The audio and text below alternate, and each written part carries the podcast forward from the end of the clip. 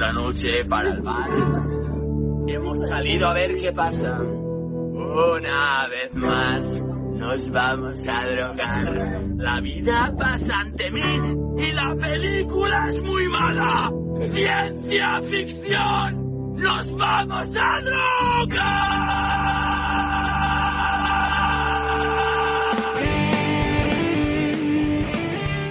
Hola a todos, esto es Sujétame el Cubata.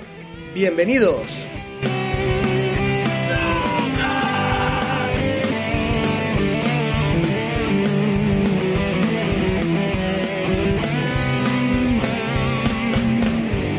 Otra noche para. Hemos salido a ver qué pasa. Una vez más nos vamos a drogar. La vida pasa ante mí y la película es muy mala. Ciencia Nos vamos a drogar. Nos vamos a drogar. Nos vamos a drogar. Bueno, Ferran, ¿qué tal? ¿De, de qué es tu cubata? De Aquarius, hoy Aquarius. Resaca mala de domingo, ¿eh? Esto va a ser duro, esto va a ser duro. Pero siempre al pie del cañón. No te veo muy por- muy preparado para el tipo de programa que vamos a hacer, ¿eh? Para nada. Hoy seré un actor bastante pasivo, ¿eh? Me quedaré contemplando cómo discutís y, y haré intervenciones quirúrgicas. Bueno, se- se- se- serás más bien come almohadas entonces. ¡Hala! Ya empezamos. no ha venido a hacer amigos. Madre mía. ¿Qué tal? ¿Cómo Molina. estás? Bueno, Sandro, ¿qué tal? Muy bien, muy bien. ¿Y ¿Tú, tú? Tú también tienes cubata de, de, de Aquarius o...? No, yo tengo cubata de, de agua. Bueno, agua en una Ah, taza. Agua en una taza. Agua en taza. Bueno, en realidad tengo la taza de agua y la taza secreta. Ah, bien, bien. Bueno, pues nada, en este programa piloto vamos a hacer un repaso cómo fueron los premios Oscars en la década de los 90. La idea es debatir en relación al premio a mejor película y comprobar si estamos de acuerdo o no con las decisiones de, de la academia. Aunque bueno, esta es la idea inicial y bueno, los caminos del Señor son inescrutables y los nuestros más aún. Eh, bueno, empezamos ya. ¿no? Año 90, premios del Sí. 91. Sí, películas del 90, eh, Oscar eh, entregado en el 91. La película ganadora fue Bailando con Lobos, de y con Kevin Costner. Las otras películas nominadas fueron eh, Despertares, Ghost, Uno de los Nuestros y El Padrino 3. Y bueno, y algunas películas que se quedaron fuera de, de esta lista, podemos citar la, podemos citar La caza del octubre rojo, Desafío total, Misery, Solo en casa, Matrimonio de conveniencia, Eduardo Manos Tijeras, Muerte entre las flores, Corazón salvaje, Cazador blanco, Corazón negro, Presunto inocente o Darkman. Yes. Bueno, no sé, empezamos. ¿Qué, qué os parece Bailando con Lobos? ¿Es una justa ganadora? Yo, yo, antes de entrar a esto, Vale. quiero decir que me parece una soberana vergüenza que Ghost estuviera nominada a mejor película. Uy, uy, uy, ¿Qué hace Ghost ahí? No, no, no, no, hablemos en serio. O sea, Ghost mejor película, ¿por qué? ¿De qué? O sea, no, eh, podría ser un telefilm con presupuesto. Eh, bueno, a mí Ghost me parece una puta mierda, así que En eso estamos de acuerdo. no, Bueno, no- pero no nada, voy a ir en contra de, de- A de tus Ferran no le ideas. gusta. A ver, amigos, me gustó, me gustó, me parece una película, joder, pues la vi, me gustó, me pareció original y encima creo que, que está bastante bien hecha, no sé. Yo, yo, pero, pero a ver, depe- no te digo que no, pero para estar nominada a mejor película en los Oscars, Eso ya es más, de Dios. eso es más complicado, ah, sí. es complicado. Además, os diré, ¿sabíais que Ghost la dirigió el tío que dirigió Top Secret? Y aterriza como puedas. ¿Qué, qué? A ver, ¿de qué estamos hablando? ¿Qué es ¿Cómo estás diciendo que esta peli es mala? Si ya hemos dicho todo, con ese currículum la peli ha de salir bien seguro. No, no, o sea, me- le falta slapstick a Ghost. Para... Le faltan coñas en el background, no puede ser. Vamos, voy a hacer una concesión y sí que me sorprende que Ghost estuviera nominada. ¿eh? Claro, es que estamos hablando no lo de uno de los nuestros, El Padrino 3, que con todos los fallos que tiene, sigue siendo un peliculazo. Comparada con las otras dos, es basura. Pero Padrino 3 es una buena película, no se puede negar. Y Despertares también es una buena película. Esta no la he visto. Y, ah, es que- fallo, pero es una buena peli. Es una buena peli. y- y echas un poco un vistazo a lo que se quedó fuera y, y no sé, yo por ejemplo me gusta mucho Muerte entre las flores, Iba a decir Muerte entre las flores. Sí. que bueno, parece el, el- el año como de la mafia, ¿no? Porque hay tres Sí. muy buenas películas en, en el ajo, ¿no? Pero, pero es que incluso La caza del octubre rojo es una película muy superior a Ghost. O No sé, Misery, pero la mejor adaptación de no- hecho. nominables, nominables de esta lista, Misery. Misery, Misery es una muy buena película. Es una buena Sí, es una buena peli. es que te diré que en comedia romántica me parece superior Matrimonio de Conveniencia a Ghost. Sin Sí. ser, sin ser una, una maravilla, pero no sé. Y es que le tenía mucha manía a matrimonio de conveniencia. No puedo, no, no puedo ser objetivo. Es muy poco romántico, Sandro, me parece. ¿eh? No, soy un tío romántico. Lo que pasa es que es que matrimonio de conveniencia es atípica. pe- A ver, estamos hablando del año 91. O sea, yo tenía 10 años. ¿Vale? Ya estamos, Eh, sacándolo de la edad, joder. Entonces, no, no, sí, ya, ya, ya, ya me he chivado, pero quise ir. Am, es la típica película que se puso muy de moda y que le gustaba a todos los tíos y padres. Y automáticamente eso era un no, no para mí. Y la vi muchos años después y claro, dices, bueno, vale, pero no. no. En cambio, Ghost da bien el cine. Ah, Bailando con Lobos da bien el cine, que no me querían dejar entrar a la sala por, por, por enano. Ostras, Qué es cosas. que- En Londres, en España me habrían dejado, pero en Londres me dijeron, este niño no entra a la sala y tuvo que mi madre que hacer. ¡pam! Pero, pero aprovechando Bailando con Lobos, para mí merecid- muy merecida ganadora. Quiero decir, es cerca de la obra maestra para mí. Gran película. Sí, sí, sí, yo, yo te diría que es obra maestra. Para mí es obra maestra. Uy, Mm, Alex, no Aquí ya es la opinión personal, pero Eh, es una peli que, que una tarde que tengas tres horas te la pones y, y la disfrutas de, de principio a fin. sin duda. Bueno, a ver, sí, no. Una tarde. Claro, yo, yo de Bailando con Lobos es para mí, en mi experiencia, fue como la primera película que apareció de largometraje. O sea, de, de- de un metraje tan largo, ¿no? Dura tres horas. Entonces, Sí, sí. para mí, a esa edad, cierto que había películas largas antes, ¿no? Espartaco, por ejemplo. Pero dentro de la experiencia de ese pequeño Sandro, esa primera película tan larga que vi en el cine, aluciné pepinillos porque me pareció un peliculazo, pero sí que es cierto que ahora me la pongo un domingo por la tarde y a lo mejor no pasó una media hora. Entre la música de John Barry, los escenarios, que no quita que sea muy buena película, pero, pero es perfecta para una siesta. Hostia. Yo creo. Estás yendo como de un extremo a otro, ¿eh? No, no sé si. Sí. Se me ha acabado la Ha cual. sido de obra maestra perfecta para una siesta. Bueno, Pero- pero, Cortés no quita lo, vali- lo valiente. Sí, sí. Eh, a mí me parece una más que digna ganadora. Quizás la única que le podría que podría competir, en mi opinión, es uno de los nuestros, Totalmente que me parece, no sé, un, no sé, entre las tres seguramente mejores películas de, de Scorsese. Pero bueno, si queréis luego hablamos de uno de los nuestros. Eh, bailando, ¿Quieres Scorsese en lugar de Scorsese suma puntos? no lo sé. Sí, ¿no? Esto suena Sí, un poco a... Es que si dices Sí, Scorsese... sí, nunca lo había oído hablar así. Se dice así. Scorsese también, ¿no? Pues no lo sé. Se lo he Eh, sacado de la manga. No, no, Wow. siempre lo, he, siempre lo he dicho así, pero Manel- Manel- no lo sé. Igual, igual me he pasado de listo toda mi vida, Uno. pero ni idea.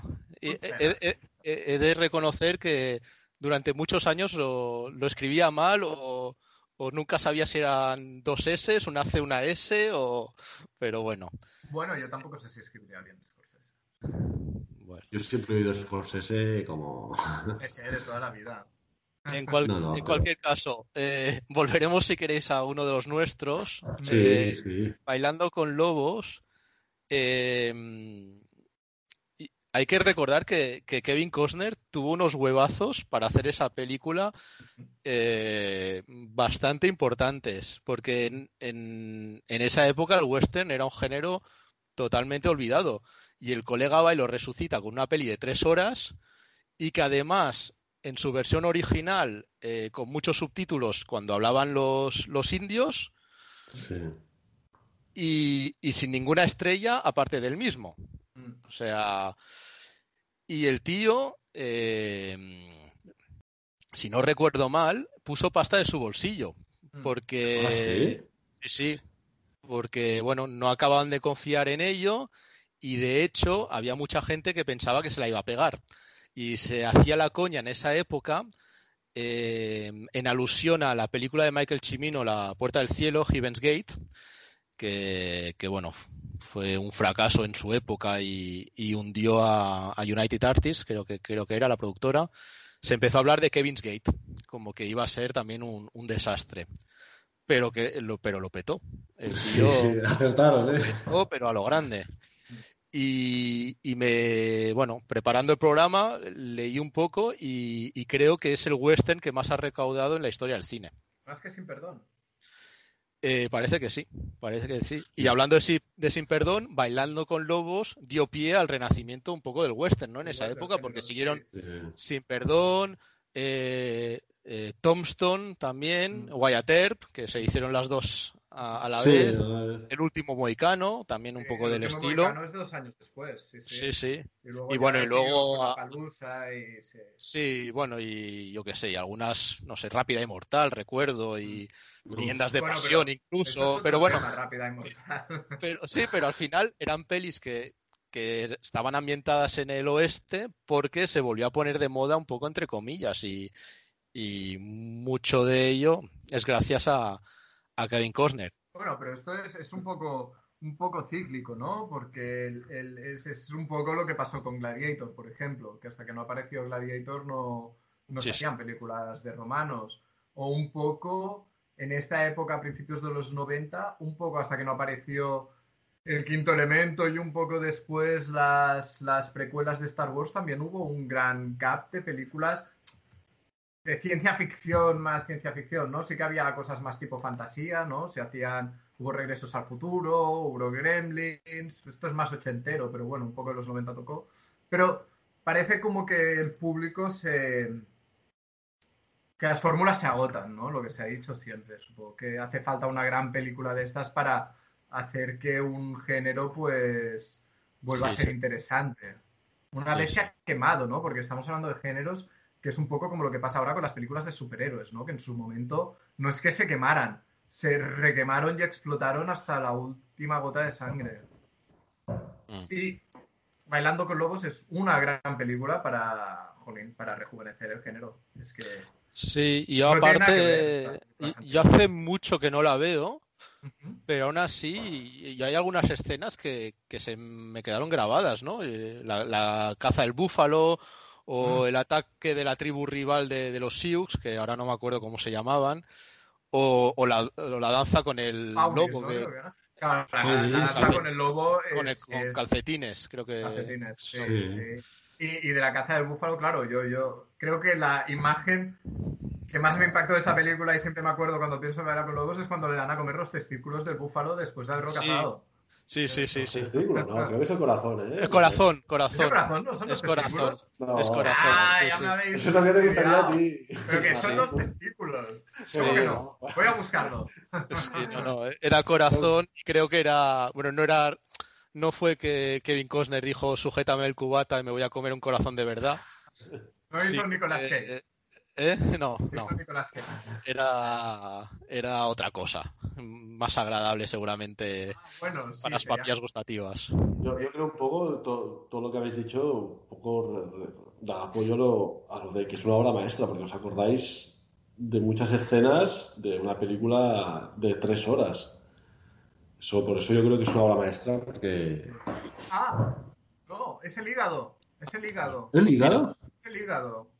Pues bueno. Pero no eran los Ah, huevos. Mira, no, es que esto, esto es, No eran es los magia. huevos, La ¿eh? primera No respuesta que dices que es el hígado ah, crudo, pero que estaremos muy contentos de saber que en realidad era un prop hecho de gelatina de, Hombre. la- la- ¿cómo se dice? De arándanos.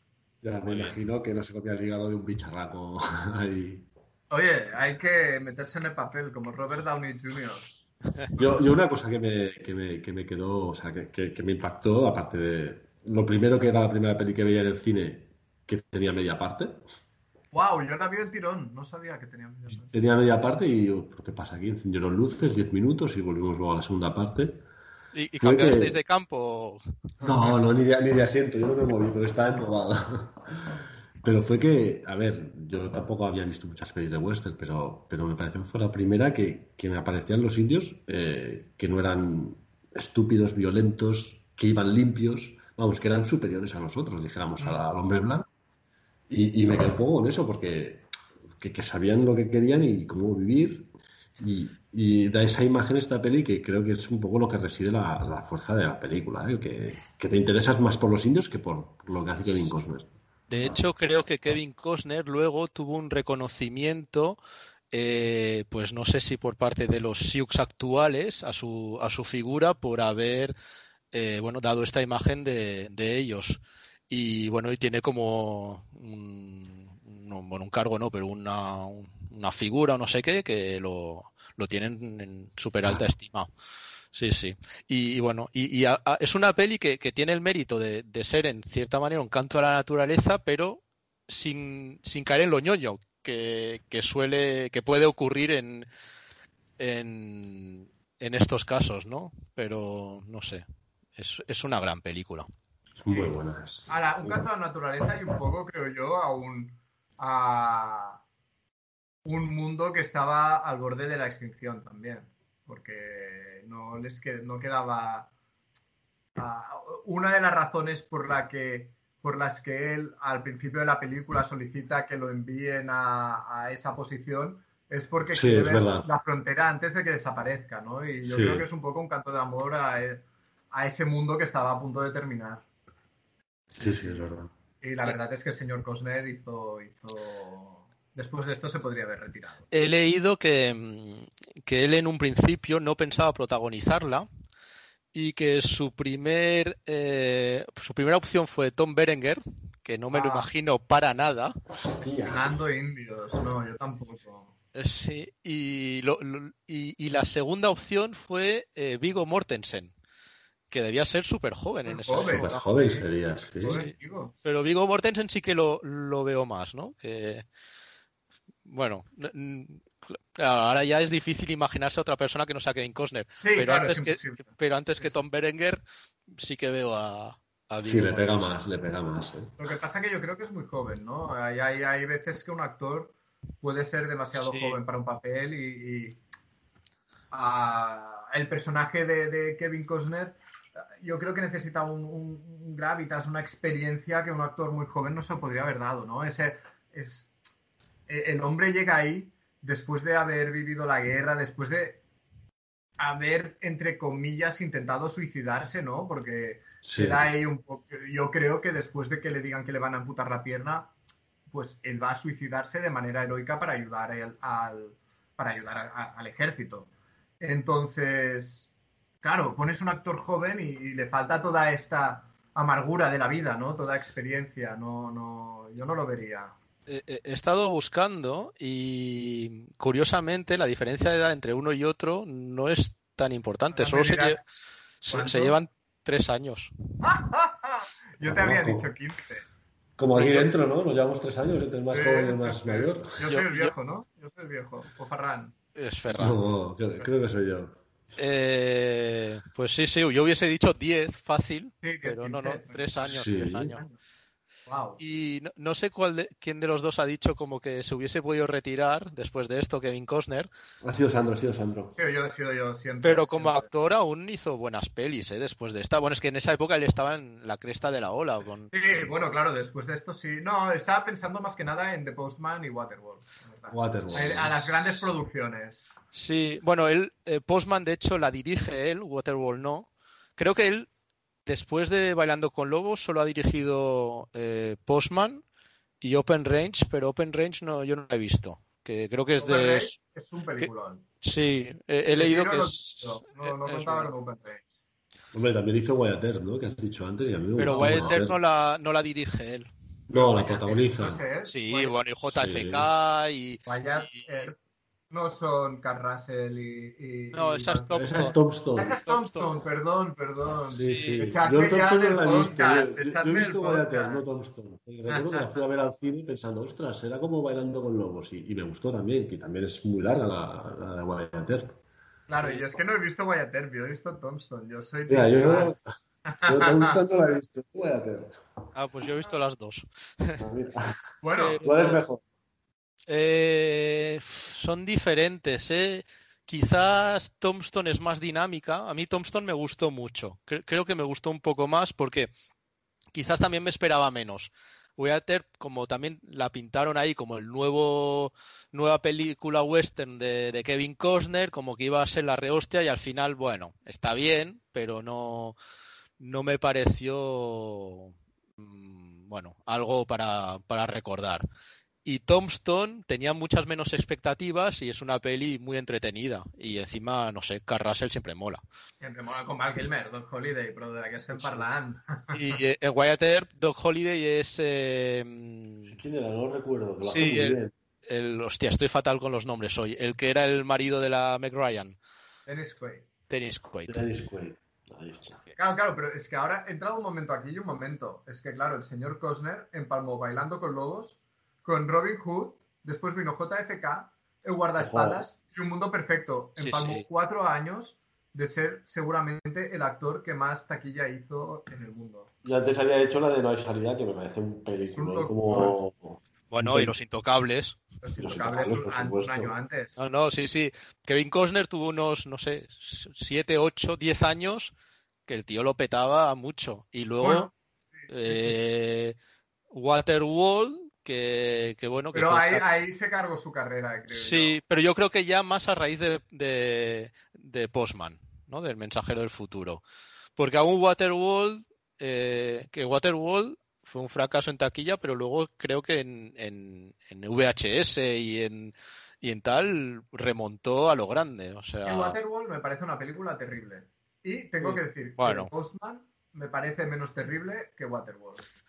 A mí Waterworld me parece entretenida, Sí, fallida, fallida, pero entretenida. Y. Postman mm, fue ni tan mal, porque me, me esperaba, mal. me esperaba tal bodrio que, que luego la vi, bueno, de hecho creo que la he visto dos o tres veces, porque es de yo esas también, yo también. Que la pillo por la tele y, y me quedo enganchado. Mm. Y bueno, a ver, es un poco, tiene sus historias, pues bueno, el, el rollo del, un poco americanada, el rollo de... No, a ver, el momento, el momento que él va a caballo a cogerle. Claro, intentan crear un momento épico en un momento que él va a caballo a cogerle una carta a un niño pequeño que está Sí. parado en la carretera eh, aguantándola. Claro, no es épico. Ponle la banda sonora que quieras, haz lo que quieras. Eso no es épico. Claro, no sé. Yo igual estaba la, la película patrocinada por, por el servicio postal americano. ¿no? Ya Postal. Eh, Sí, claro, sí. eh, pero no está tan mal. No está No tan está mal. Oye, y y una de Kevin Costner que, que no he visto, y no sé si habéis visto, Campo de Sueños. Sí, hombre, un clásico, yo sí. Sí, de béisbol. Me Campo da, de me da mucho palo ver esto. Bueno, de Bueno, béisbol, entre comillas. Sí, eh, pero es una peli que tiene como que creo Los que fans, tiene ahí, mucho reconocimiento en. Estados Unidos, sobre todo, Claro. por, bueno, claro, el tema del béisbol, pero no sé, que ahí tuvo mucho éxito y fuera de ahí creo que no tanto. No sé, yo, yo la vi hace mucho, la verdad recuerdo muy poco y bueno, me pareció una peli, bueno, Para Bien. mí, de aquella época, la película de béisbol por, por antonomasia es el mejor, Robert Redford. Hostia, sí, Eso es un peliculón. Esa sí que la vi cien mil veces. sí, sí. Campo de Sueños no deja de ser una comedieta romántica, no, no, no aporta más. Bueno, y no olvidemos que el señor Costner terminó hace no muchos años, hizo de Jonathan Kent, Kent el padre de Superman. Sí, Eh, muy interesante el hombre de acero, si no lo habéis visto. sí, y Sí, bueno, he Kevin Costner en los últimos años se ha medio reinventado en algunos papeles secundarios y ha salido en películas mm, que no están nada mal. Ahora me ha venido a la mente también la de Molly's Game, no sé si la habéis visto. La vi Sí. hace dos semanas, peliculazo. Sí, con la con Jessica Chastain. Sí, con la siempre Oh, amada. Jessica Chastain. Eh, y bueno, que- no, no sé, es, ha, así, ha, pa- ha pasado como muchos años en el olvido, ¿eh? que no. Bueno, que seguía haciendo pelis, pero bueno. Bueno, yo creo que se ha dedicado más a, girar con su banda, ¿no? De country. Ah, es verdad, es verdad. Creo que hace un par de años estuvo de giro Sí, por España. sí, sí, sí. Sí. Estuvo en Barcelona, sí, sí. Eh, que, ha- has hablado de Team Cup, ¿no, Ferran? Ah, sí, hombre, yo Ya. como, gol- como golfista hablar de Team Cup, que es una peli que hizo y que todo golfista que se precie habrá visto. Que me parece una peli bastante mala, por cierto. Ah, yo no la he visto. Con René Russo, que la química entre ellos es totalmente inexistente. Y Don Johnson, imagínate. A- a- en esa peli, a mí esa peli me entretiene. Me gusta Kevin Costner en esa peli, pero Don Sí, Johnson pero- está insoportable. Insoportable, René sí. De hostia, de Pues- hostia con la mano abierta, sí, sí. Sí, sí. Claro, pero esa Bueno. película es post-Waterworld, que ya estaba todo... Sí, Sí, está. sí, sí. Sí, ya, ya, ya estaba de capa caída. Ahora acabo de... Iba a decir que acabo de caer, pero he visto por el rabillo del ojo que cinco años antes de Bailando con Lobos, el señor Costner estuvo en Silverado. Sí. Del- y es de un la- westernazo. y, y- y si no, y si no estoy equivocado, Silverado la dirige Lawrence Kasdan Es Y- posible. Y con John Glenn, ¿no? y Scott Glenn, perdón. Scott Glenn, que, que de hecho ayer lo, no, antes de ayer, antes estaba, antes de entrar en antena, le comentaba a Ferran que nos estamos yendo por las ramas, pero una Eh, sí, cosa. estamos haciendo un monográfico Kevin Costner. Bueno, iba a decir, vo- voy a ir por partes, iba a decir que Lawrence Kasdan también es el director de Wyatt Earp. Ah, Oh, mira. Y, y del y- Imperio contraataca. sí, no. ¿Cómo es Eh, Irving Kirchner? Irving Kirchner. Entonces Lawrence Kasdan es del Retorno del Jedi. No, Sí. Lawrence Kasdan O solo Hizo escribió guion, ¿no? los... ¿Eh? y- y- Yo creo que hizo. Yo creo que solo se ocupó de guion, ¿De guion? ¿Solo guion? Puede ser. pero del ¿Eh? Imperio contraataca, ¿eh? creo. Oh, sí, vaya fallazo, ¿no? Echadme ya del podcast. Ya, Madre nunca mía. más. Al que no le Bueno. gusta Ghost, lo que faltaba. Y, y lo, que, y lo que iba a contar sobre Scott Glenn es que hace dos noches volví a ver Apocalipsis Now y aparece Scott Glenn mm, 10 segundos o algo así. Que es el, el tío que envían antes que Martin Sheen a, a cargarse a Marlon Brando. Wow. Hostia. Sí, sí. ¿Y que se convierte Bueno. en acólito? No, no recuerdo cómo acababa este. ¿Se convertía en acólito de Marlon Sí? Sí, sí, ¿no? pero no. a- llega Martin Sheen ahí, mm, lo ve, mm, le dice tú eres, no me acuerdo su nombre, y ya está. O sea, ni el otro ni contesta. Pero bueno. Eh, bueno, no sé, algo más que decir de Bailando con Lobos. Bueno, para... ah, bueno, sí, no hemos mencionado ni la fotografía ni la banda sonora, que creo que yo... que son dos pilares de la película también. Es que lo hace, lo hace... Es una película muy redonda.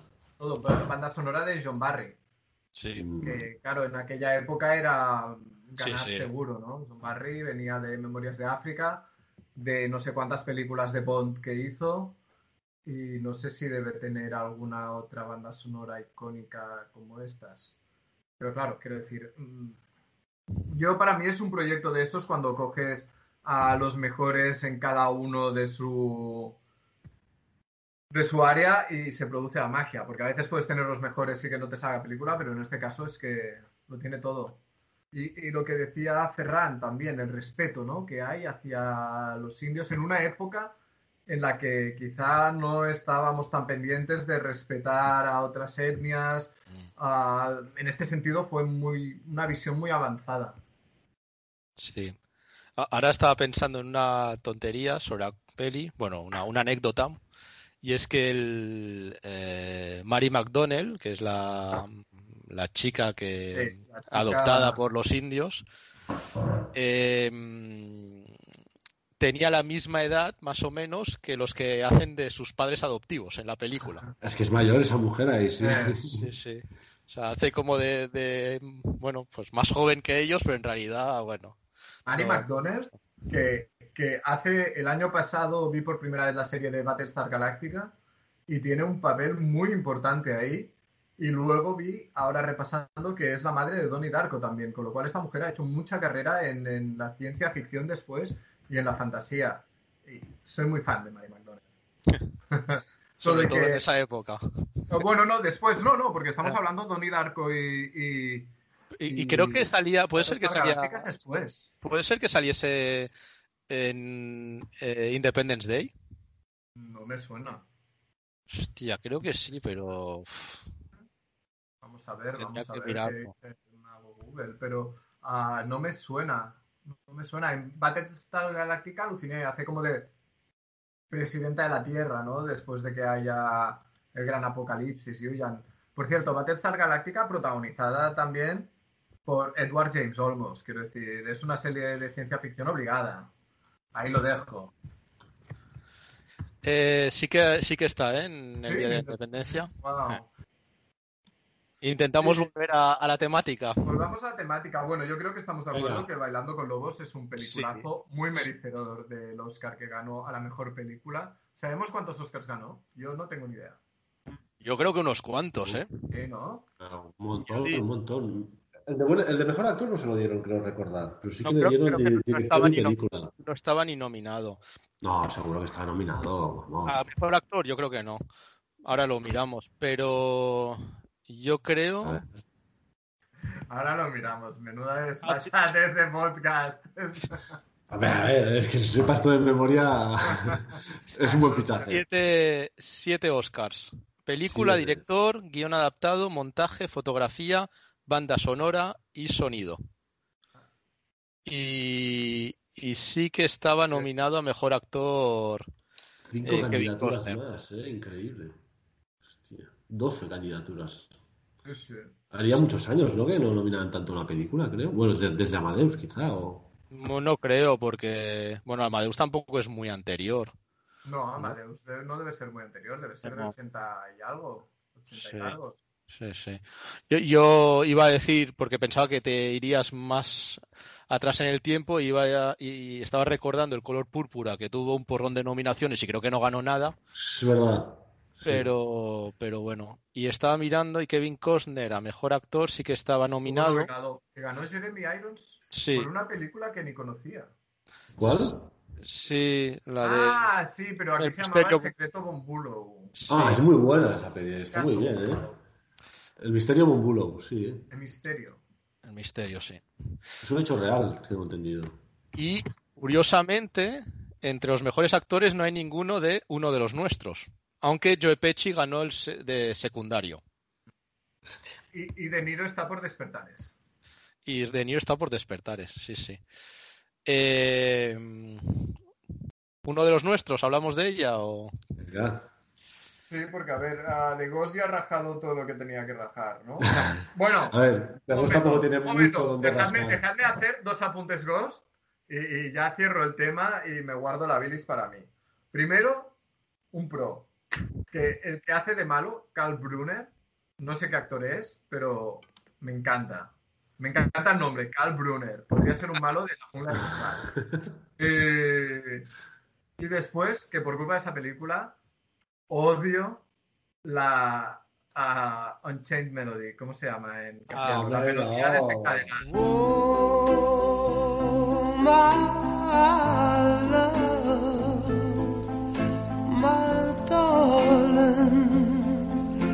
O sea, dices? ¡Basta ya! Pues yo te voy a decir una, una cosa. No sé si odio más esta canción Oh, my love, my darling. o Guppy Goldberg. Oh, insufrible. Eso- Mira, ahí estoy Y no con sé por Molina qué, a- no sé, al mil por mil. Me parece... Bueno, es que no puedo con ella. Nunca he Eva podido. Mae Brown. Sí que encaja mucho en el papel que hace y lo borda. Pero que creo que le dieron el Oscar, puede ser.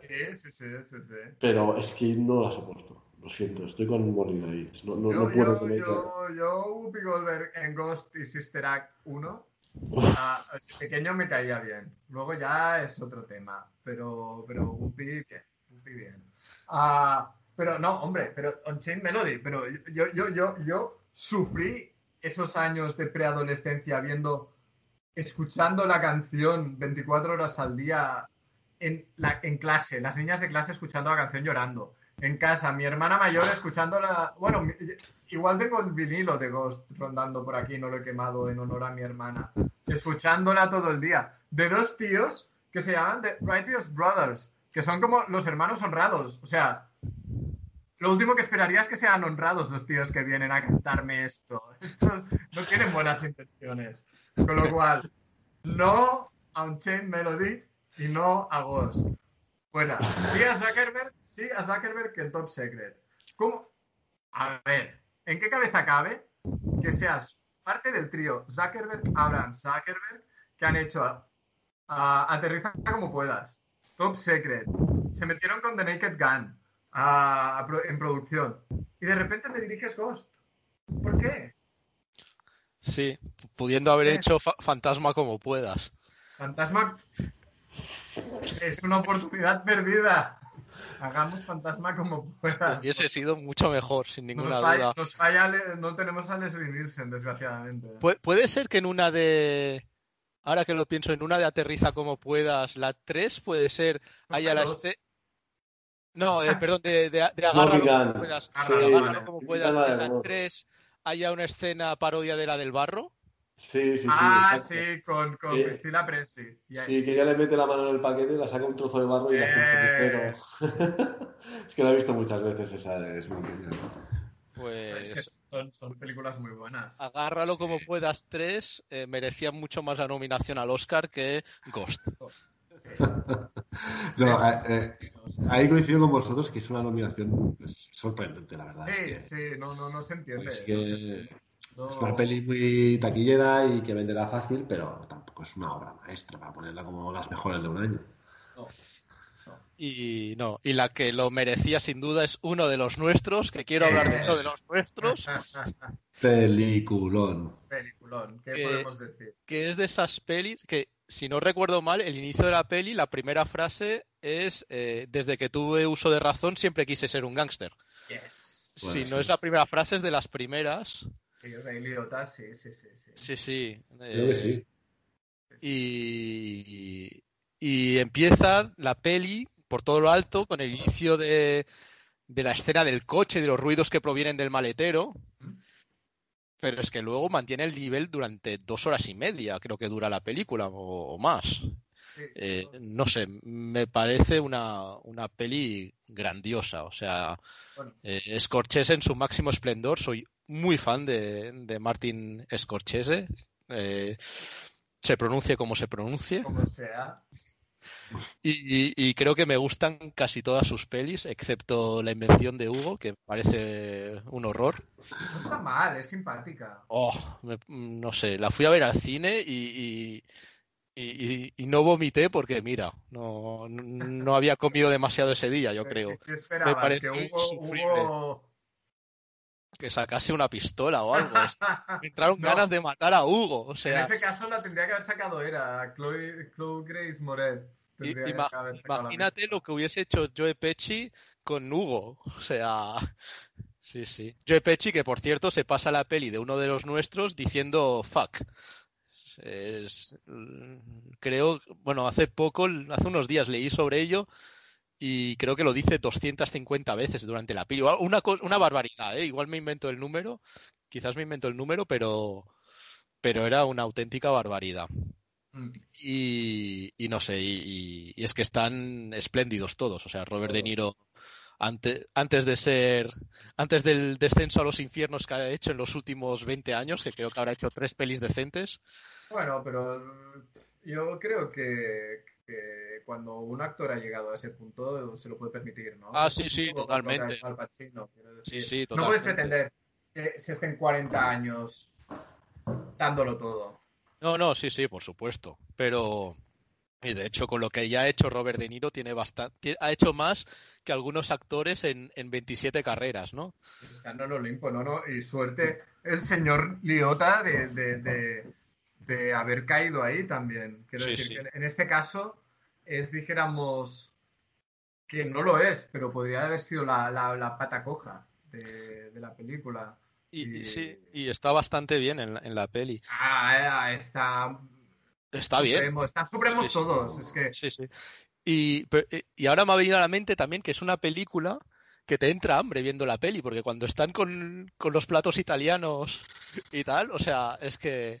Bueno, a mí no me ha pasado eso de que me entre hambre. Ah, sí, sí, sí. Sí, sí. De eh, hecho- Otra anécdota que ahora me ha venido a la mente, creo que Paul Sorbino, después de esta peli, o poco después, tenía como un programa de cocina en la televisión. Wow. ¿Qué dios? Sí, sí. Bueno, es que ahora que lo dices y saliendo un poco del tema, creo que no he visto ninguna película que me dé hambre en la vida. Me Hostia, provoca muchas pues- cosas, pero hambre no. Yo Hambre, me provoca y cuando los veo fumar también, ¿eh? Estás ahí Bueno, fumar dices, sí. Están fumando, sí. están Eso es un drama, sí, sí. eso es un drama. Lo de eh, está fumando, me lo fumaría todo, es un drama de, de- de- de primera magnitud. Pero con la comida no. A mí Sí, con lo que me, con lo que me gusta comer, mm, si hubiese sido actor, me hubiese gustado tener la carrera de Brad Pitt, que se pasa todas sus películas comiendo. O sea, que Y es le una queda cosa- bien hijo puta, ¿eh?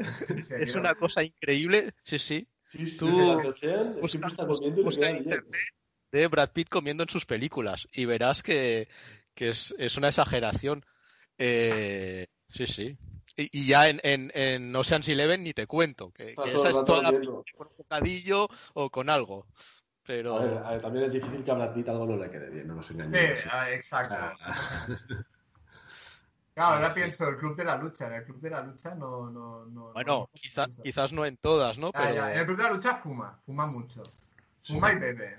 Bueno, Sí. yo estaba pensando Pero- en fumar, uno de los nuestros, el que no para de fumar es Robert De Niro, está todo el rato con un cigarrillo en la boca. O sea, es una pasada. Mm. bueno, eh, también es, es fiel reflejo de, de la época, ¿no? Eh, que representa la película. Claro, ahora está, estamos también en, en, un, en una época que el tabaco es como el ultrademonio y no puede salir en ningún sitio. Y aunque siga vigente en el día a día, en las películas actuales como que lo, lo tienen escondido. Sí, sí, sí, sí. Es, es bastante absurdo. Bueno, por una cuestión de salud pública, supongo, ¿no? Como lo de, como no se puede hacer publicidad de tabaco. Pero bueno, a Tarantino se inventó su propia marca de tabaco y en sus películas fuma todo Dios y todo lo que haga falta. O sea, es A más una cuestión de, de- de corrección política. Exacto, porque me parece una tontería eso. Es decir, no puedes salir fumando, pero sí matando a una persona o degollándola. Mm. Eso es una falsa. Es una Lo- falsa. Lo que no me parece bien es que no salga nadie fumando en, en las películas por este tema de salud, pero Leticia Dolera haga sus películas y eso para la salud mental de mucha gente es... o sea, y nadie, la nadie lengua. piensa en, en- en todos nosotros que, que sufrimos a esta mujer. Cuánta verdad. Ah, ah, Cuánta verdad. sí. Debo decir que me parece mal pasar de uno de los nuestros a la señora Dolera. Sí. No, es señora, Eh, señorita. Bueno, eh, ah, me- no sé cómo hubiese acabado Leticia Dolera de salir en uno de los nuestros, pero seguramente En un- enterra- en un- enterrada Exacto. bajo alquitrán en algún sitio recóndito de, de un bosque norteamericano.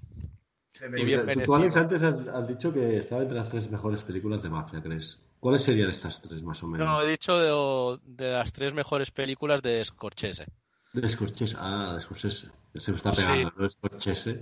pero igualmente entre las de mafia pues es muy difícil y seguramente necesitaríamos eh, todo el conocimiento de nuestro amigo Mike, que, que es un Sí. gran experto en películas de, de mafia y series de mafia, pero no sé, es una de las grandes películas, pero bueno, eh, El Padrino, por supuesto.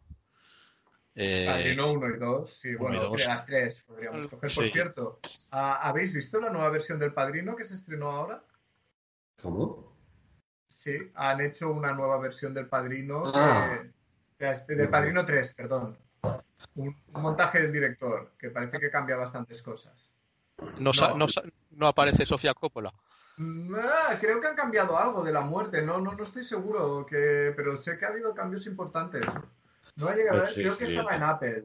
Oye, pues em, en la muerte de, de Sofía Coppola en, en El Padrino 3 hay una hay un momento que parece brutal y es cuando el, el grito silencioso ¿no? de, de Al Pacino que, que pega el grito y, y cortan el sonido, ¿no? Scorsese corta el, sonido de ese sordos, momento. sí, Sí, sí, sí. Y, y no sé, y la, la interpretación que hace Al Pacino en ese momento me parece espectacular, ¿no? Porque sientes todo su dolor, Eh, en realidad. No, Pacino, Pacino está. Sí, sí. A ver, el problema. El problema de la muerte para mí, aparte de. de... oh. es que me lo ponéis muy complicado, porque claro, a ver, un momento. El problema es que, lo siento por Sofía Coppola, pero en esa película tiene una cara muy repelente durante todo el metraje. Entonces, le juntas esa repelencia en su aspecto a cómo ejecuta la caída de la muerte, que lo único que hace es abrir así los brazos y dejarse caer de lado, ah, claro, ah, es lo más antinatural que ha parido madre, siendo hija de Coppola. Yo no entiendo cómo Coppola no le dijo, hija mía, ah, hazlo diferente. Entonces, ese es el problema. Si no, esa escena está bien. Pacino está sublime. Eso que decías tú. Está sublime. Sí, y, y es una película que toda la trama con el Vaticano me parece muy buena. Luego, bueno, tiene algunos... fa- A ver, es lo que hemos dicho antes y, y creo que Bueno. yo siempre lo comento, que no está a la altura de las otras dos, pero es una muy buena película. Sí, Es pero por ejemplo, la, la- la escena del helicóptero. Es, es, es esa, complicada. A esa iba, a esa Es iba. Es, es- complicada. es durilla, es durilla de, de aceptar. Pero bueno, eh, Andy García no está mal en la, No, en la película, en, en el- en el papel que tiene. Aparte, Ante García siempre nos ha caído bien a todos, ¿no? Espero. Sí. Sí, Por, mi, sí. por mi parte sí. sí. Poco Sí. convencidos os veo. Bueno, no, nunca me lo había planteado de que me cayera mal tampoco. O sea, es un actor que bien. Tampoco he visto sí. muchas pelis suyas, Los Intocables y alguna más, no, no creo recordar muchas más. Eh, bueno, sí, ha hecho, ha hecho unas cuantas. Una- Eh, No, no, habrá hecho, habrá hecho, claro. Eh, ne- creo que no, de, un momento. No, un- de- de ese año o, el año siguiente es la de, creo, eh, cosas que hacer en Denver cuando... Estás muerto, cuando estás eso muerto. iba. Una de las grandes películas de la mafia de la historia. O sea, Sí. Copas de Yate, eso es un peliculazo. Y Steve Buscemi haciendo de asesino del señor maravilloso. Ferran sí. tiene, pone cara de no haber visto la No película. ha visto. La- no, no me acuerdo, no me acuerdo. La, Tienes sé que que la he visto, cosas pero no me acuerdo. No, no, la he visto, pero no me acuerdo. Estoy- estaba pensando y digo, hostia. Y, y en El Padrino 3 sale al principio del todo, no sé si os recordaréis, que Bridget Fonda. Ah, sí. Que- No, no, Sí, sí, sí. Sí, sí, a la primera, bueno, no sé si a primera La- escena, la periodista, cuando sí. aparece Andy García, es la, la novieta del, del principio de la peli de Andy García, solo a- está en una escena o dos. No, no, no es novia, es, es la periodista que va a cubrir lo del, lo del cumpleaños y luego se la No, lleva pero- a casa. Claro, luego será, será tragina, Se la- ¿no? Se la trae, sí. Bueno. Richard Fonda, claro. eh, Hacen el amor como en Ghost. Sí, En otra película de mafia en la que está maravillosa es Jackie Brown. sí. Bueno, es que Bridget Fonda dejó de actuar relativamente pronto. Richard Fonda está casada con Danny Elfman. Sí, es verdad, es verdad. Después de actuar, se casó con Danny Elfman y, y adiós muy buenas. A- Ahora quizá- quizás digo una tontería, pero me suena que tuvo un accidente o algo ella, no lo sé. No tengo Bueno, ni no. idea. En la que todos estamos de acuerdo que es la mejor, em, es la que hemos dicho menos, que es uno de los nuestros. Quizá es Bueno. tan buena que hay poco que decir yo, la mejor. Bueno, yo he dicho un que estábamos hablando ahora. he intentado decir un poco, pero vosotros... Poca cosa. Va, venga, salgan los puñales. Oye, yo, yo aporto por la tangente. sé. yo aporto por la tangente. no, pero yo ver, es yo que... lo que me, me sorprende porque es la fórmula de siempre, dijéramos un poco en las pelis de mafia, y, y en cambio en esta, pues te enganchas del minuto uno y, y estás ahí y vamos. Y tie- tiene para mí algún par de escenas memorables que. Y que yo sí lo borda, por supuesto. Que luego repetiría ya en, en Casino, que supongo lo habréis visto, Casino con Robert De Niro y Sharon Stone, y hacen un poco el mismo papel, no nos engañemos. O sea, Sí, ha ido sí. también en uno de los nuestros que lo repiten. Pero es que Joe Pesci hace de Joe Pesci siempre. Sí, sí. ¿no? Más histérico, menos histérico. Pero es un poco el factor Jack Nicholson, ¿no? Que, que hacen, hacen un poco. O sea, son muy buenos actores, pero hacen un poco siempre el mismo pa- papel. Aunque ahora matadme, ¿vale? Abro el paraguas, pero. ¿Sabes? Vas a ver a Jack Nicholson, sabes lo que vas a ver. Vas a ver Joe Pesci. Ya puedes ver a Joe Pesci en, uno de los nuestros, en Casino, o, incluso en Arma Letal, que es Joe Pesci haciendo un poco de Joe Pesci. Pero Jack Nicholson fue más... eh, tú ves sus pelis de los años 70 y, y el tío tiene como más registros, ¿no? Pero luego, bueno, le iba bien haciendo un poco de él mismo, digamos, y, y acentuó Tiene ser Jack registros, Nicholson, ¿no? pero siempre tira de los mismos tics un poco. Es un actor de tics. Esa sonrisa Nicholson, esas cejas Nicholson. Pero, Ah, ah, ah, hombre, ¿eh? cuando algo funciona, tampoco hay que tocarlo, yo creo. ¿eh? Y eso. No es una crítica, es una observación. Soy muy fan del señor Nicholson. Pero- pues pero- hecho, Ghost. Oye, pues igual sería una película más interesante. Hombre, sobre todo si estuviese en el papel de Whoopi Goldberg. ¡Wow! Yo la Pero. lista que has puesto, que habéis puesto, la de Despertares no la he visto. Y me da mucho, mucho palo verla esta también. Pues es una buena película basada en un libro de un médico que se llama Oliver Sacks, ah, un- creo que es neurólogo o neurólogo y psiquiatra norteamericano, ah, del cual posteriormente a ver la película vi- me leí un libro sobre, porque Despertares está basado en un libro basado en hechos reales que escribió este hombre. Es un caso real. Y, y, o sea, más allá de la película Despertares, a mí lo que me parece muy interesante es la figura del señor Oliver Sacks. Creo que es un, un- que habría que leer sobre este hombre. Tiene un libro que se llama El hombre que confundió su cuerpo con un sombrero o algo así, no me acuerdo, lo leí hace 20 años, que es todo sobre ah, pequeño, son historias cortas sobre casos que se encontró y es súper interesante, súper No, interesante. ver, pero. Precisamente el hombre este que confundió a su mujer con un sombrero es un hombre que padecía la enfermedad que padece Brad Pitt, dicen ahora, que es esta que no reconoce la cara de, las gente, de la gente. ¿Cómo? Él te mira la cara y no, re- no te reconoce. No, Hay una pero- enfermedad que tiene. ¿Qué dices? es súper interesante. Eh, eh, bueno, es, es parecida a la de DiCaprio, que no reconoce a su novia y la va cambiando cada 10 minutos. Pero yo creo que el, el- el pro- el problema de, de DiCaprio no tiene que ver tanto con reconocerla como con un timer. Yo, yo creo que cuando llegan a cierto punto, a cierta línea roja, se, Sí. se tiene que deshacer de ellas. ¿Con quién está Con- DiCaprio ahora? Con una de menos de 25, como siempre. ¿No es 23 el límite? Creo que eran 25. Ah, ah, Sí, sí. Luego ya empiezan a estar podridillas y no, no interesa. Bueno, las debe destrozar. sí. Sí, sí. Oye, tengo una pregunta respecto a una película de este año 90, pero que no estuvo nominada a mejor película. Y es eh, si habéis visto recientemente Desafío Total y si os parece que ha envejecido mal. Lo pregunto porque el otro día escuchaba el podcast en el que participa un amigo mío y la pusieron bastante a caldo. Eh, y dici- diciendo, entre otras cosas, que había envejecido regular. Y no sé qué opináis diría- vosotros. ¿Y, qué daban? ¿no? Yo la he visto no hace mucho y me sigue pareciendo una muy buena película. A ver, por supuesto que, que sobre todo la ciencia ficción hay que ponerla. a- a- yo creo que hay que ser capaz de, de- de salir un poco, un poco del momento actual y ponerla en contexto. Ah, si me dices que la nueva versión que se hizo con Colin Farrell es basura, te diré por supuesto. Pero la de Verhoeven y, y Arnold, a mí me parece un peliculazo. Yo la- Bien, yo creo. La nueva no la he visto, ¿eh? la de Colin Farrell. Es, a, es un blockbuster sin nada, no más. tiene alma. a mí, la- Desafío Total, la última vez que la vi, que ya debe hacer unos años, pero no tantos, mm, me siguió gustando.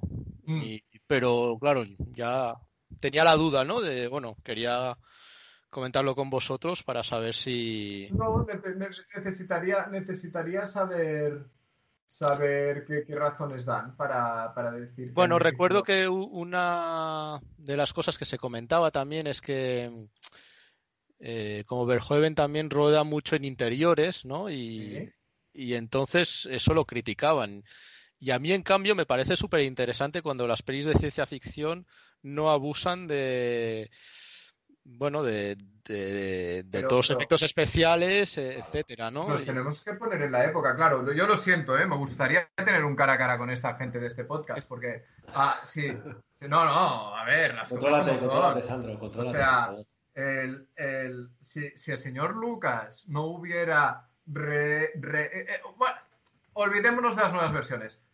Star Wars, una nueva esperanza, la mitad del metraje es todo en interiores. Dentro de Estrella a muerte, que son unos sets muy pequeños y pintarrajeados. Punto. No me fastidies. ¿Sabes? La ciudad nube. En el Imperio contraataca. Todo, ciudad nube son interiores. Lo que pasa que luego en las ediciones especiales se inventaron ventanas ahí como para darle sensación de exterior. Pero es que es un problema, creo yo, inherente a la época. No me jodas. No tenían pasta. es que no tenían la tecnología para hacer. Para hacer. Ah, exteriores Sí. digitales. Bueno, quizás también pasa que, mm, que Verhoeven en general o, o te gusta o, o, bueno, o te da bastante rabia o bueno, no entras en su rollo, ¿no? Y, y creo que ellos pues no eran especialmente amantes del cine de o no son especialmente amantes del cine Verhoeven. Y a mí en cambio es un tipo que me parece bastante interesante casi todo lo que hace. Pero no me jodas, es muy interesante todo lo que hace, eh, más allá de, de- de que te gusten las películas de ciencia ficción, siempre hay un pozo de crítica social salvaje. Sí, muy sí. interesante, como en Starship Troopers. Starship Troopers yo entiendo que sea una película que no te guste si no eres capaz de ver toda la crítica social a esa sociedad realmente fascista que él está, está plasmando en la, en la, en la historia. Y en Desafío Total, yo creo que aparte de, de toda la película de acción que dijéramos que es lo que vive Arnold Schwarzenegger, que aparte, quiero decir, es muy interesante todo el tema que hay de, de que, que al final acaba siendo un agente triple, ¿no? Que ni él tan solo sabe. Toda la parte de la crítica social, de cómo se trata a los mutantes como escoria, de cómo los intentan matar porque les da igual. Mm, Porque, guau. mira, a- me has hecho pensar, Alessandro, ¿vosotros creéis que toda la película es realmente un sueño o que sucede de verdad? Con Philip K. Dick hemos topado, no lo sé. Yo creo que es un sueño, claro, porque realmente se cumple todo lo que él pide cuando va a Memory Call y dice, no, quiero una chica atlética, ser un agente doble. Y, y Yo sí te soy sincero, yo cual. creo, sí, yo sí te soy sincero, creo que ese señor se sentó en la silla y en realidad al final de la película es un señor que está sentado en una silla con una parte del cerebro Exacto. trepanada que no debería haber sido trepanada. Sí, sí. Ah, no, no, no, no, trepanada. ¿Cómo? No, no, no. Bueno, no, trepanada. En realidad le hacen todo el tema del de, el sueño. Lo que quiero decir es que le joden el cerebro. No, no, yo, yo lo que creo que no, que él se, se, se conecta, o sea, lo conectan, y eso que, que hay un error, y es parte del sueño, que ya, que como que, que él es un agente doble y entonces O sea, descubre que que ya tiene la memoria. que él luego se despierta y se va tan Y se va a su casa y ya está, con Y se va a, a- a casa con Sharon Stone a vivir la vida. Exacto. Yo, No, yo me quedaría con Sharon Stone. Sí, yo también. Más que sí, con la morena, siempre. Pero siempre. si te fijas, todo lo que sucede es todo lo que él pide. Sí, pero yo creo que, que realmente está jodido. Yo creo que él pide todo eso y realmente es... ¿Brasil la visteis? La de Terry Gilliam. Terry, Terry Gilliam. Sí, pero hace mucho y la... bueno, Yo creo que el final es el mismo, lo que pasa que no te lo enseñan. Yo creo que el, el- sí, podría haber un plano más que sería Arnold sentado en esa silla con los mocos y la baba cayendo. Igual un Ah, poco ¿Tú de crees que él era realmente un agente doble que le borraron la memoria y le pusieron no, a no, no, no, no, no. Stone? No, no, no, no, no, no. Yo lo que creo es que él realmente va a ese sitio a hacer las vacaciones y que hay un fallo en el software y le, le frían el cerebro. Ah, pues yo no lo creo eso, ¿ves? Se queda ahí. No, no, que es un agente doble de todo esto, no, no, pero yo creo que le frían el cerebro. Yo creo que, que la parte del accidente es real y que lo que empieza a ser irreal es cuando él ya se libera y la lía parda. Ahí está el ser. kit, ahí está el kit de la cuestión. Sí, sí. Pero eso es interesante, que no te lo han todo masticado, a diferencia de lo que pasa. No, no, que es, es un poco como el instinto básico, ¿no? Que al final dices, ¿es ella la asesina o no? Pues Ah, lo deja un poco abierto. instinto también. básico, bueno, que ya llegará, pero que para mí. Para mí, para mí gustó. es lo mejor de Verheaven. Está bien, creo que hubo mucho hype, que se le dio mucho bombo y platillo, pero, pero para mí no es lo mejor de Verheaven. Me Pero- quedo antes. película está bien, ¿eh? Con, con la trama que lleva y demás. Sí. El, el doble juego que lleva Sharon Stone, que no recuerdo su nombre en, en la película, pero. Catherine Tramer o algo así. Tramel, sí, Tramel, Algo Catherine así. Tramel, sí. Sí, sí. Eh, a, oh, a mí me gusta mucho esa película. Eh, no te sé decir si la mejor de Verhoeven porque, bueno, Hombre, no. tiene no, bastantes que están muy bien. El hombre pero- invisible. Sí, Es la bueno, mejor. eh, sí, El hombre invisible aparte No, lo, estoy que me gustó, pelo, pero es la lo mejor. que me gustó mucho en la versión de, de Verhoeven es que es un hombre invisible que, que haría todo lo que haríamos nosotros si fuésemos hombres invisibles, ¿no? O sea, te- claro, es que te aprovecharías de tu situación para hacer todas las guarradas posibles e inimaginables. Y eso moló Y encima interpretado por Kevin Bacon, que lo hace muy bien en, en esta película, con... Sí, sí, no... ¿Estás seguro que quieres subir esto a la red? Esta declaración. Bueno, esto... Bueno, Kevin Bacon y Isaac Chu, pero a ver, el hombre invisible también es de las más flojas. Yo de Verhoeven, ostras, desafío Me- total para mí. Y Robocop y los señores del acero son hat-trick ganador. Sí, me, gustó bastante, aunque es una peli quizás menor, una que hizo eh, posterior a todas estas, eh, ambientada mm, en la Segunda Guerra Mundial. em, ahora Ah, no la, la recuerdo. cinta blanca o la cinta roja o algo así. No, la cinta blanca es la de Haneke. Ah, es Haneke. Pensaba, perdón. Es. eh, Ostras, me babo. Em, ¿Cómo se llama? ¿Eh? The Black Book. Eh, exacto, exacto. Y luego también tiene otra eh, posterior de hace dos, bueno, no, cuatro o cinco años, una que se llama El Sí, no la llega a ver. con Isabel Huppert que, que me gustó, me gustó, me gustó mucho. Y, y Showgirls está mal, pero no tanto. También lo dejo ahí. Em, Yo por último quería hablar de Presunto Inocente, que la vi hace poco, además, y, y me parece una muy buena película. Yo no la he visto. ¿No la has visto? Pues No mira, no te la voy a arruinar, pero te va a gustar, creo. Yo solo aparte- tengo un dato muy interesante que os diré luego. Aparte que tiene a la, la presencia de la siempre estimulante Greta Scacchi, que es, no sé si la conocéis, que bueno, después de esta película que hizo la de La noche de los cristales rotos, que es una muy buena película, y bueno, que se come todos los planos en los que sale esta mujer. Es un- eh, Presunto Inocente mm, es una película con muy de su época, ¿no? Es, Sí, sí, en es esos verdad. años hacían muchas películas así como que hay medio juicio, medio un crimen, medio que no se sabe quién es el asesino. Eh, bueno, es una peli que, que está bien, está bien. Harrison Ford haciendo de Harrison Ford Sí. y, y bueno, sí, con, con sorpresa final. Bueno, es, está bien, está bien. A mí no, mm, bueno, no, no me parece una, no sé, me parece que ese año hay otras pelis que me interesan mucho más. Bueno, pero Ahora- el, cast, el cast es espectacular, ¿no? Por lo que he visto, Brian Dennehy, Raúl Julia, Harrison. Está No, muy no, bien, está- yo... Es una peli que te pones a verla y, y vamos, luego hay una actriz que ese año hizo doblete, que es Holly Gennaro McLean.